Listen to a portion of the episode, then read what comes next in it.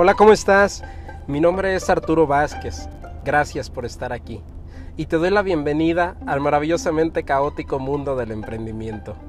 En este podcast analizamos lo increíble y también lo terrible que es formar parte de esta experiencia, pero sobre todo el por qué seguimos y seguiremos invitándote a que te incluyas en ella. Si ya estás listo lista, acompáñame en este divertido viaje. Comenzamos.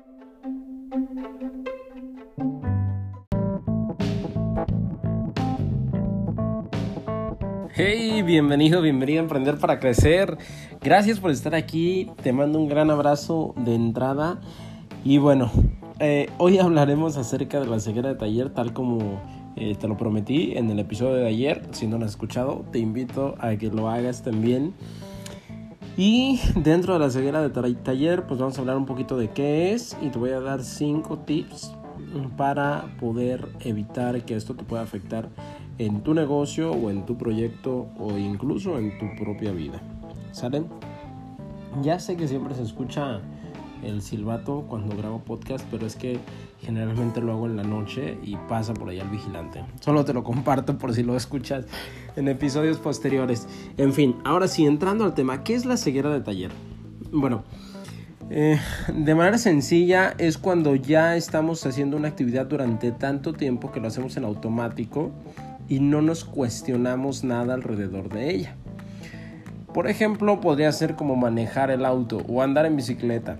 Son cosas que al principio nos costaron mucho trabajo aprender tal vez, pero después de varios años, después de hacerlo durante mucho tiempo, ya ni siquiera le prestamos atención a lo que estamos haciendo y muchas veces es aquí cuando estamos empezando a cometer errores. Entonces, eh, la ceguera de taller en el caso de los negocios se aplica de la misma forma. Tú puedes tener ya eh, tu hábito de trabajo, estructurado tu negocio de alguna forma en la que siempre eh, lo hagas eh, igual, ¿ok?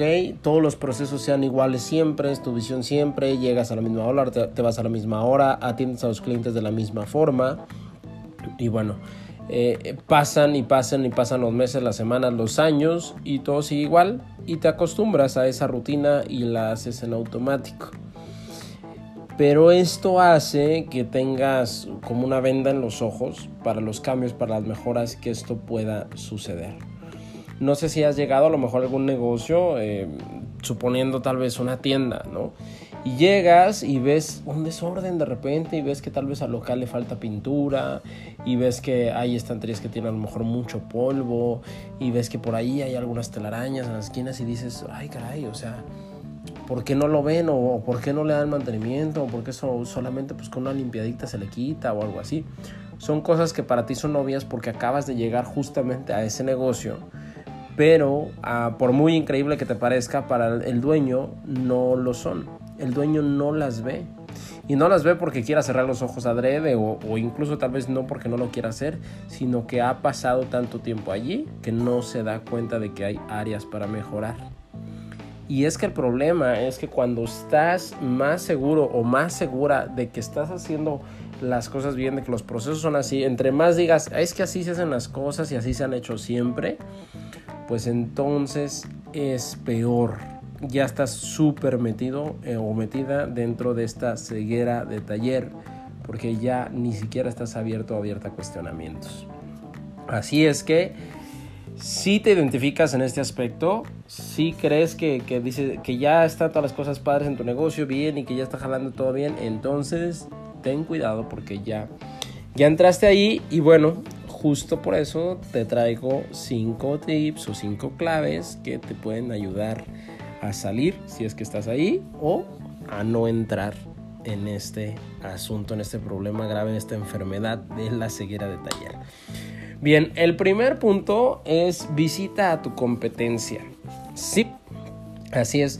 Si tú tienes el negocio que sea, te va a servir bastante ir a otros negocios similares y sobre todo si son en otras ciudades. ¿Por qué? Porque vas a llegar y siempre llegamos con ojo crítico a todos lados y sobre todo si tienes un negocio generalmente cuando entras a otro negocio similar, inconscientemente tu cerebro lo critica. Entonces, llega igual si quieres con ojo crítico, pero no con ojo crítico de cómo están haciendo las cosas mal, sino más bien qué están haciendo ellos mejor que tú. Ahí es donde cambia el chip. ¿sí? Llegas y dices, ok, ¿qué están haciendo ellos que yo no estoy haciendo y que puedo aplicar mi negocio y que me gustaría porque veo que les está causando buenos resultados? Entonces con eso en mente, pues ya entras a otro negocio y lo comparas. No necesitas gastar tanto, pues solamente es un cambio de ciudad y si no puedes, bueno, pues vete a otra parte de la ciudad y haz lo mismo. ¿Ok? Esto te va a ayudar a mantener, eh, a traer ideas frescas, porque bueno, a veces justo la creatividad está un poquito ahí, digamos, empolvada cuando tenemos esto de la taller. El segundo punto es pide evaluaciones externas. Y aquí tú puedes pedir, por ejemplo, una auditoría o simple y sencillamente puedes pedirle a algún amigo que no haya ido a tu negocio o que no vaya muy seguido. ¿Ok? No cuentan tus, tus familiares, tu hermano, tu hermana que te visita cada rato. Ese no cuenta. Alguien que o no lo conozca o que vaya así una vez al año, dos veces al año, ya sabes, esa gente que casi no te viste en tu negocio, ese tipo de opiniones, porque justamente no se van a ver influenciadas por ah, lo habitual de estarte visitando. Entonces, pídelas, te van a doler si a nadie nos gusta eh, escuchar ¿no? que, que, que estamos haciendo las cosas mal pero escúchalas con mucha atención, toma nota y aunque tomes nota enojado o enojada, tómala y ya más adelante si quieres la vuelves a analizar con más calma, pero siempre escucha este tipo de comentarios externas, eh, bueno, evaluaciones externas.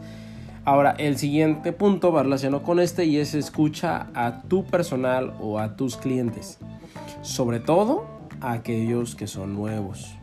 Mira, el personal nuevo generalmente llega pues con nuevas ideas porque justo no está acostumbrado a todo este ritmo de trabajo.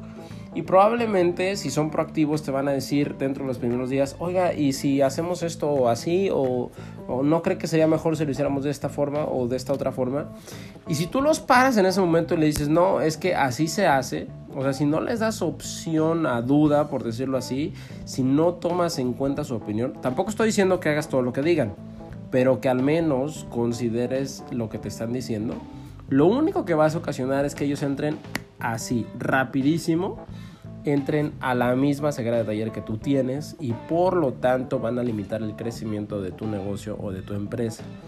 Así es que siempre escucha a tu personal y sobre todo a aquellos que van entrando. Lo mismo con los clientes.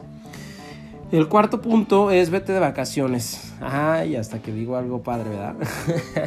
Pero bueno, es que es súper importante para justamente salir de este entorno en el que te encuentras todos los días y poder refrescar tu mente. Ojo que en esto es súper importante que te aísles de cualquier asunto relacionado con el negocio porque si no, no sirve de nada. Tampoco estoy diciendo que te vayas un mes a Europa. Lo que te estoy, bueno, si vives en Europa un mes a otro continente. Lo que te estoy diciendo es eh, tratar de que vayas, aunque sea un fin de semana, no importa, pero que te aísles por completo del negocio, que pongas tu celular en modo avión o lo apagues, que te conectes contigo mismo, con las vacaciones, con lo que tú quieras hacer, para que cuando regreses lo hagas con ojos y oídos frescos y la mente también más despejada. Generalmente en estos momentos eh, aislados son en los que vienen las mejores ideas. Si tienes hijos pequeños, busca darte una escapada, aunque sea de un fin de semana, busca que te los cuide a alguien, eh, de confianza obviamente, pero para que nuevamente no tengas tantas distracciones y puedas conectar contigo, incluso con tu pareja, pero eh, eh, que no, no te veas tan distraído en el ajetreo del día a día y puedas regresar más fresco o más fresca. Y por último, pero creo que más importante que todo lo anterior, sé humilde. La mayoría de las personas que hemos pasado por la ceguera de taller ha sido porque creemos, o mejor dicho, estamos seguros de que estamos haciendo las cosas bien. Y eso no es más que soberbia. La humildad habla en este aspecto de que consideres que siempre hay algo que mejorar y que siempre te estás equivocando en más de una cosa. Así es que si tú eres consciente de que por muy bien que esté trabajando tu negocio ahorita, hay varias cosas que estás haciendo mal, hay varias cosas que puedes mejorar. Si ya eres consciente de eso y lo aceptas, entonces va a ser más fácil que puedas reconocerlo cuando alguien te lo haga evidente y sobre todo estés dispuesto a mejorar o a cambiar este aspecto de tu negocio o incluso de ti mismo. Espero de verdad que este episodio, estos consejos te hayan sido de utilidad. Si fue así, te invito a que lo compartas. Igual y compártaselo a alguien que tú creas que le hace falta, que tiene ese gran taller y no se ha dado cuenta. a ver si no te deja de hablar, pero bueno, lo estás haciendo con mucho amor. Este, yo comparto este episodio con mucho amor. Así es que bueno, te dejo también mis redes sociales. Si tienes alguna sugerencia, alguna pregunta quieres profundizar en este tema, en Instagram estoy como arroba a Vázquez Oficial con V y Z y en Facebook y Twitter me encuentras como arroba Arturo V Oficial. La V pues es la letra, ¿no? Arturo V Oficial. Gracias, gracias por estar aquí. Te mando un gran, gran abrazo. Te mando bendiciones y nos vemos mañana en el siguiente episodio. Chao, chao.